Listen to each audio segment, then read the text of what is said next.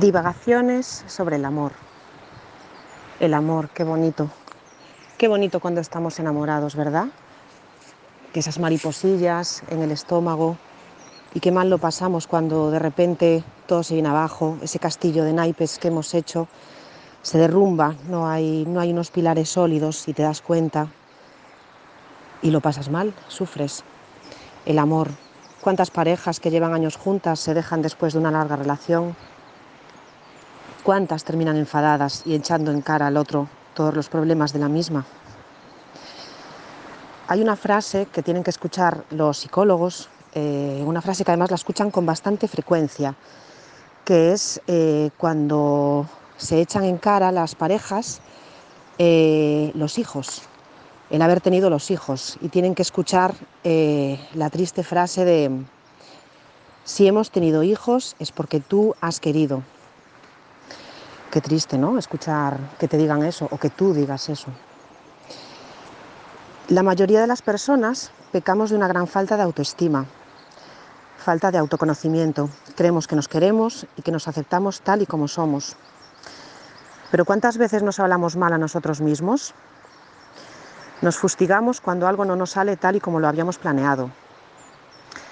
Frases que nos decimos en cara a nosotras mismas, qué tonta eres, qué idiota eres, deberías haber hecho esto, no deberías haber hecho lo otro.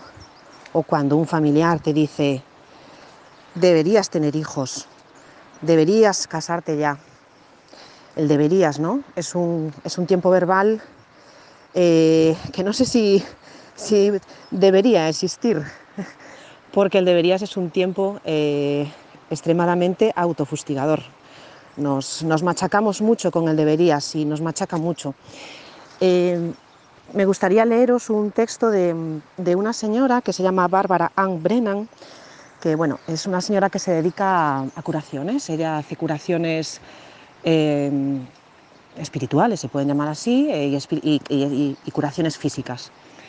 esto independientemente de que la gente pueda creer o no en estas cosas, ella ha recopilado todo esto en un, libro y, y el texto dice, la dolencia básica que he encontrado en todas las personas con las que he trabajado hasta la fecha es el odio hacia sí mismas. Esta es, en mi opinión, la enfermedad básica interna que todos sufrimos, que se manifiesta el odio a uno mismo y la no aceptación del yo.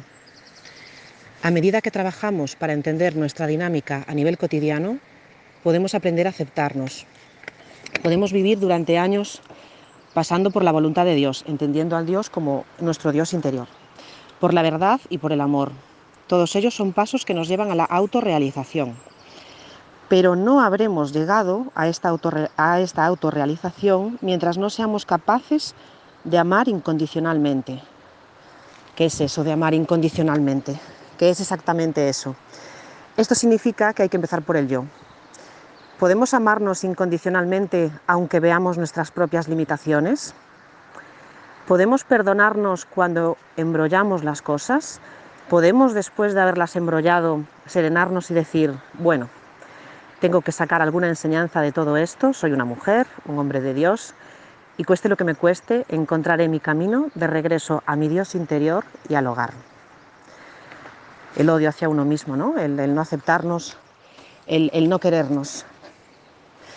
Em, ¿Por qué no nos queremos? ¿Por qué no nos queremos lo suficiente? ¿Por qué encontramos una pareja que, la hemos idealizado? Después nos damos cuenta de que, no era la persona que nos habíamos imaginado.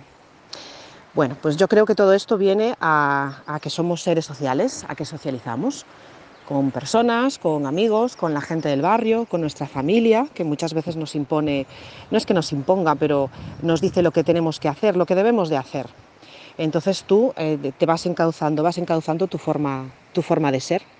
Y en el caso de, las chicas, de las mujeres en general, eh, nos han ido imponiendo unas normas a través de unos mensajes subliminales, publicidad, canciones, películas, que nosotras mismas las hemos ido aceptando, las hemos, las hemos ido normalizando, es lo normal, ¿no?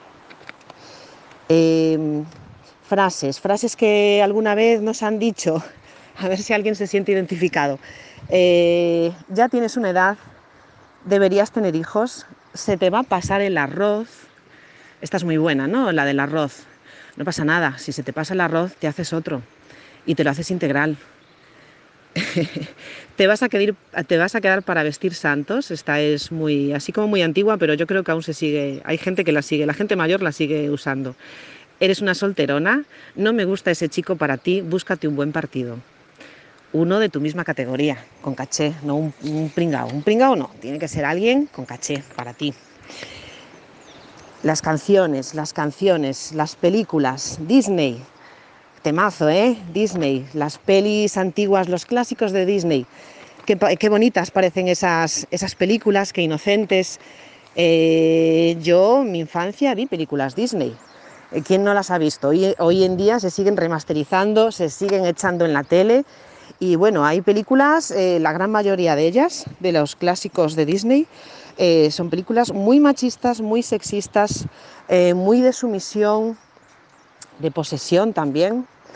Aquí hay varias pelis, ¿no? He recopilado así un par de ellas, unas cuantas, que me parecen dignas de, dignas de mencionar. la Bella y la Bestia, la Bella y la Bestia, porque todas las princesas son bellas, no hay princesas feas, no, no hay gordas, no hay, no hay escuchimizadas, todas son, son princesas bellas. La Bella, la Bella es una, es una chica que vive en un castillo y está encerrada por una bestia. Es, la bestia es el maltratador, no la deja salir, no la deja salir, ella quiere ir a ver a su padre, él no la deja salir. Entonces, bueno, hay unos personajes ahí imaginarios eh, que son la escoba que habla, una taza de té que también habla, que vale, sí, es un hechizo, es una película, es algo infantil, vale, pero bueno, yo creo que todo tiene su trasfondo. Finalmente la bella, ¿qué le ocurre? Como no puede salir, pues dice, bueno, pues esto es lo que hay, no hay más, no puedo salir, me voy a adaptar, voy a ver la belleza interior de este ser y descubre su belleza interior, descubre una belleza interior dentro de ese monstruo. Y finalmente el monstruo se transforma en un bello príncipe. Es algo imaginario. Esta peli es muy, eh, es muy de violencia, de género. Eh, yo creo que es una de las más graves que se, podía, que se pueden encontrar en Disney. Hay unas cuantas. Hay otra que es la de la sirenita. Eh, Ariel. Ariel es una chica que, que, es un pez, es una sirena. Y, y ve a un príncipe y se enamora, pero no lo conoce de nada. Entonces habla con la mala malísima, que es Úrsula, eh, y le dice cosas muy, muy feas. Ella finalmente termina aceptando que para conseguir a ese hombre se tiene que transformar en humana, se tiene que quitar la cola y ponerse unas piernas, pero es que no solo eso, sino que debe de ceder su voz, tiene que estar callada. Y Úrsula le dice, no olvides que tan solo tu belleza es suficiente. Los hombres no te buscan si les hablas, Admirada tú serás si callada siempre estás. Tela, ¿eh? Bueno, pues la sirenita, pues al final se queda sin voz, renuncia a la familia debajo del mar, porque al final eh, la familia le dice que no, ella pasa de todo, y es de no, no, yo me obcequé con este tío, que lo he visto, que está muy bien, físicamente es un cañón de tío, quiero estar con él. Y al final está con él, pero ¿qué cede por estar con él? Su físico, se queda callada, no hables. Es como una especie de encierro también. Las canciones, las canciones es otro tema. Hay varias canciones muy, muy, muy feas que dicen cosas muy, muy feas. Eh, las enmascaran con violines, con una musiquita de fondo, con pajaritos. Eh, la Bella Durmiente. La Bella Durmiente. ¿Cómo se llama la Bella Durmiente? Nadie lo sabe. Es bella, como la bestia, como la de la Bella y la Bestia. Todas son bellas. Eh, la bella durmiente eh, está en el bosque y está divagando, está soñando despierta. Está pensando en un príncipe azul que va a venir, que la está espiando detrás de los matorrales. Y la bella durmiente dice, eres tú la dulce ilusión que yo soñé. Lo canta, dice, eres tú la dulce ilusión que yo soñé. Na, na, na, na, na, na, na, na, na, na, y te adoraré. Y te adoraré, como si fueses un dios. Tampoco lo conoce de nada, al príncipe. Yo creo que ahí la clave está en conocer, en conocer a las personas y conocerse uno mismo. Eh, hay muchas canciones eh, Disney, prácticamente todas, en la de la Cenicienta eh, también. hay unos ratoncillos que están cosiéndole el vestido de la Cenicienta. los ratoncillos varones están con las agujas queriendo coser y llega la ratoncita y le dice que no, que eso es cosa de mujeres. Coser, planchar, todo eso es cosa de mujeres y calladitas. Entonces, bueno, estas canciones, estas pelis que todas hemos, hemos visto, los chicos también, supongo, eh, pues nos van marcando, nos van consciente o inconscientemente, se quedan ahí, ahí dentro, en el subconsciente. Entonces, claro, cuando somos mayores, cuando se nos empieza a pasar el arroz, necesitamos encontrar a alguien. Entonces idealizamos el amor, pero lo tenemos distorsionado. No es real lo que estamos buscando, lo que queremos, cuando nos imponen o nos imponemos, de forma consciente o inconscientemente, encontrar el amor en una pareja, se nos viene a la cabeza el miedo a la soledad, porque nadie quiere estar sola. Hay que encontrar a alguien, hay que encontrar a un chico. El miedo a la soledad nos va provocando una, ansiedad y como no lo encontramos, porque hay una ausencia del amado, nos creamos unos estereotipos. Ahí está, tiene que ser alto, guapo, rubio, moreno, cachas, valiente, tiene que haber matado a muchos dragones.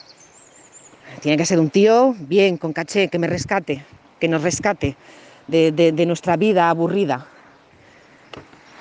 Entonces le hemos dado una forma en nuestros sueños o nuestras ensoñaciones. Le empezamos a amar antes de conocerlo.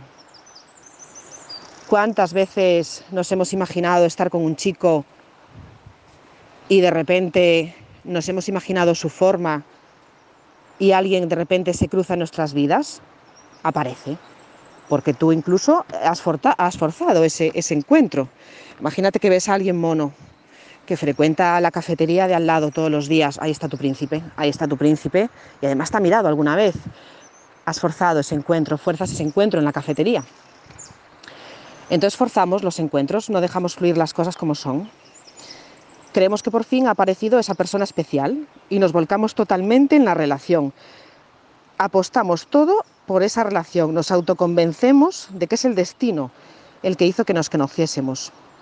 Y en la mayoría de las veces nos embalamos en una convivencia, empezamos a convivir con esta persona a la que no conocemos lo suficiente en determinados aspectos de la vida. ¿Qué opina tu pareja de la vida y de la muerte? ¿Qué importancia le da a la fidelidad? ¿A los hijos? ¿Quiere hijos?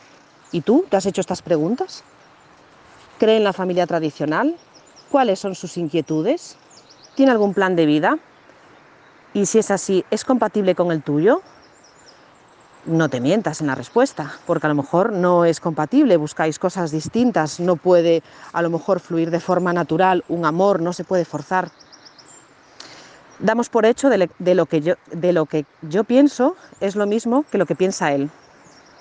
Y si algo nos disgusta en nuestra pareja, tendemos a callarlo. Es un miedo al abandono. No queremos quedarnos solas. Hay una dependencia emocional. La dependencia emocional, qué importante.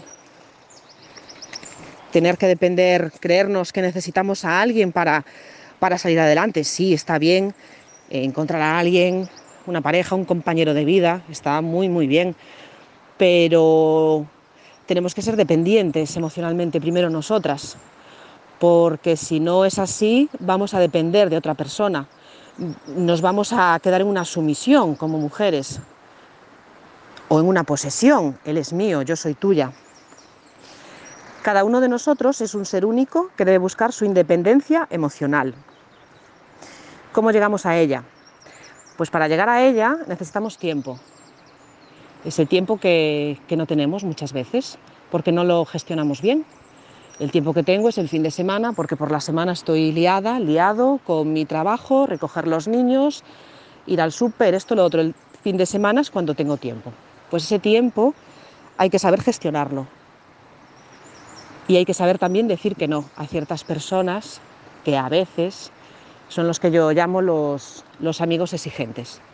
Esos amigos que, que te exigen quedar y te dicen, ya te vale, hace mucho que no nos vemos. Bueno, pues, pues hay que saber decir que no, porque ese tiempo lo vas a necesitar para ti, para encontrarte tú. Necesitamos soledad.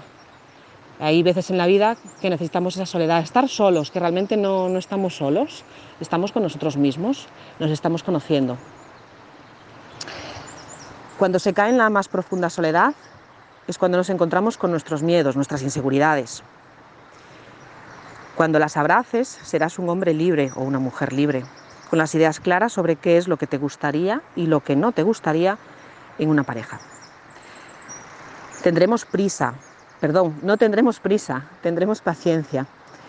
Muchas veces estarás tan a gusto contigo mismo que no necesitarás encontrar a tu media naranja o limón, o a tu media mandarina, quién sabe. Sentirás curiosidad. Para mí la curiosidad es súper importante porque no, curiosidad en plan cotilleo de quiero saber, no, no, curiosidad de conocer a una persona, de conocer esas inquietudes, qué es lo que opina de la vida, eh, estás cómodo con esa persona, quieres saber más, te parece interesante, a lo mejor no desde un punto de vista sexual ni físico, simplemente curiosidad por conocer pues, a una persona. Y te darás cuenta de que estás a gusto con ella y podrás hablar de, con esta persona de, cualquier tema, sin tapujos, sin tabúes, sin ay qué vergüenza, no le voy a contar esto porque me da vergüenza, no. Una persona con la que, con la que puedes hablar, es una amistad, florece una amistad, es fundamental que seáis amigos, que seamos amigos. Es importante. Eh, y los amigos, además, esos amigos, los exigentes no, los otros, los que, los que se respetan. Un amigo con el que estás a gusto y, hablas de, cualquier cosa. Y de repente un día, a lo mejor, sin haberlo planeado, te enamorarás de esta belleza interior de tu amigo, no en plan la bella y la bestia, no, en plan la belleza interior, el ser que está dentro de, el ser bonito que está dentro de esta persona. A lo mejor hay cosas que no te gustan, pero bueno, ya lo sabes, lo conoces. Habéis hablado mucho de muchas cosas y es importante no intentar cambiar ni la forma de ser de esta persona ni su forma de estar. Tampoco que él te cambie a ti. No dejes de hacer tus cosas que te gustan, pintar, bailar, jugar, lo que sea, hacer caminatas por el bosque. Si eso te gusta, síguelo haciendo. Si con eso encuentras tu paz, tu tranquilidad, tu paz interior, eh, lo tienes que seguir, lo, lo debes, bueno, el deber, lo tienes que seguir haciendo. Y si él te acompaña, pues estupendo. Entonces, la paz interior, importante encontrarla, el tiempo. El tiempo es muy importante para cada uno de nosotros. Saber decir que no. Si tienes que decir que no a alguien, si algo no te gusta, se lo dices. De buenas formas. Eh, lo que decíamos de los amigos, estos que te, que te exigen, tampoco es plan de no de negarles la palabra, no se trata de eso, pero simplemente si son buenos amigos y te respetan, entienden que necesitas tiempo para ti. Eso es una amistad verdadera. Y si no lo entienden, entonces es que, es que, bueno, a lo mejor en este momento esas personas no deberían estar en tu vida y deberías descartarlas con educación, mentirijillas a lo mejor piadosas de hoy no puedo quedar porque esto, por lo otro. No idealizar a la persona amada, muy importante, conocerse. Primero hay que conocerse en todos los aspectos, tener paciencia, no precipitarse. Y si deseamos convivir con esa persona que amamos, nos debemos conocer mutuamente. Yo debo conocerle a él, pero él debe conocerme a mí. El conocimiento, siempre desde el respeto, comunicación. El amor ideal no es real. Hay que bajarse de esa nube que está allá arriba, poner los pies en la tierra, pisar la tierra, recapacitar, mente fría y pensar, mmm, ¿en qué estoy pensando? ¿En qué clase de chico, chica me estoy idealizando que a lo mejor físicamente puede existir, pero mentalmente en el interior no es como yo me lo imaginé? Tener curiosidad hacia la otra persona, no dejarse influir por el que dirán, no crearse estereotipos, estereotipos marcados de como ocurre en first dates, que yo a veces lo veo, hay parejas que en la comunicación congenian súper bien, pero ella le dice que no.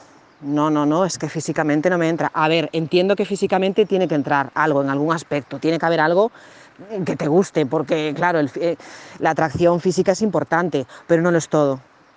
Entonces eh, hay, que intentar, hay que intentar eso, no dejarse influir por el qué dirán. Fomentar la independencia emocional. Lo contrario es la sumisión, la posesión. Es mi marido, es mi novio. Y bueno, muy importante, no ponerle nombre a lo que sentís. Y ahí también viene el hecho de que si, si se conoce a alguien, no contarlo ya a los cuatro vientos, a todo el mundo, a la charcutera, a todo el mundo. No, es algo tuyo. Puedes contárselo a alguien, porque a alguien de confianza, que sabe que no lo va a contar por ahí. Porque esas personas, todas a las que le cuentas, esas personas a las que le cuentas que has conocido a alguien, que estás muy ilusionada, que estás falling in love, eh, te van a preguntar y van a querer saber más. Y te van a decir, ¿y ya sois novios? ¿Y a qué estáis esperando? Ah, no vivís juntos, pero si ya lleváis un X tiempo. Y ahí entonces cuando eh, te entran las prisas por hacer todo, dejas de ser tú mismo, te dejas llevar por, el, por, las influencias, por el que dirán, y es cuando sale mal. La mayoría puede salir bien, pero muchas veces sale mal. Así que eh, conocerse mucho, mucho, mucho, mucho. Es muy importante conocerse. Y bueno, eh, quería contar una cosa que me pasó el otro día, que no sé por qué, tenía, tenía ganas de comerme una pizza. Eh, igual lo vi en la tele o en algún sitio, se me quedó en el subconsciente y tenía muchísimas ganas de comerme una pizza súper rica. Fui al súper. Eh, la podía hacer, pero hay unas que ya están hechas y además tenían todas muy buena pinta. Aparentemente, todas tenían muy, muy buena pinta. Tampoco me fijé mucho en los ingredientes. Cogí la primera pizza transgénica, de estas que ya te vienen hechas, y me la llevé a casa. Eh, dilema, primer dilema, ¿la hago en el horno, que es lo suyo, o la meto en el micro? Pues la metí en el micro porque tenía prisas, tenía ansiedad por comérmela. Y la metí en, el micro. ¿Y qué pasó después? Eh, pues que estaba muy mala, estaba muy chiclosa, blanda, quemaba muchísimo, me quemé el paladar, eh, no valía para nada. La dejé enfriar un poquito, dijo, bueno, la voy a dejar enfriar un poquito a ver si me entra mejor después. Pues estaba fría, pero fría, fría, era una piedra pero yo quería mi pizza. Yo quería mi pizza, mm, tenía ganas de ella y, bajé al súper otra vez. Me cogí la masa, me cogí los ingredientes, el tomatito, el queso, de estos tipo mozzarella que hacen muchísimos hilos, que, se, que, se, que haces muchos hilos con ella, que puedes hasta jugar a la comba con esos hilos de mozzarella. Eh, cogí todos los ingredientes, me fui a casa. Tuve tentaciones, la hice, tuve tentaciones de meterla en el micro también y dije, no, no, no, no, no, esta se va para el horno, vete calentando el horno porque te va a llevar más tiempo de lo que habías esperado. Calientas el horno. Últimos toques de la pizza, quesito, orégano en la parte de arriba, Bien, ya está el horno caliente. Le voy a bajar un poquito al horno, no vaya a ser que se me queme. Y voy a estar atenta a la pizza. No la puedo abandonar mientras se haga, porque igual se quema. Tenemos la pizza ya hecha. ¿Cómo está esa pizza? ¿Cómo está esa masa? Crunchy, como tiene que estar, súper crujiente. Y esos hilos de queso que se alargan muchísimo. La mejor pizza del mundo. Así que, la pizza. La pizza la comida es como, como el amor. Amor precocinado, con prisas. ¿O prefieres un amor hecho a fuego lento? Esa es la cuestión.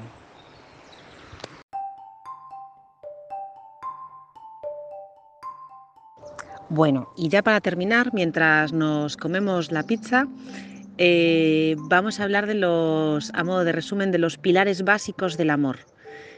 El primero, ámate. Empieza por ti. Empieza por ti, amarte de forma incondicional. Con tus virtudes, tus defectos, intégralo todo porque son parte de tu ser. Segundo, encuentra tu propia paz interior, tu tranquilidad. ¿Qué te gustaba hacer de pequeña?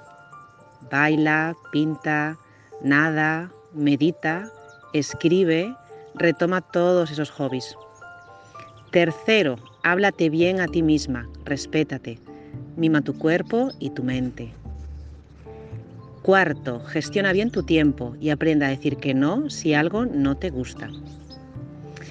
Quinto, pasa la acción, no esperes que nadie lo haga por ti, sé independiente. Con tu pareja, sexto, si algo no está bien, expresaré cómo te sientes y comunícate siempre desde el respeto. Escucharos. Séptimo, si conoces a alguien de repente, ten paciencia, no tengas prisa. Y si no te gusta como pareja, no pasa nada, hay más peces en el río. Confía. Y último, octavo, no te montes estereotipos porque nadie, nadie es perfecto. Nosotras tampoco lo somos. Y colorín colorado, este cuento se ha acabado y se despide Tina con un gran abrazo.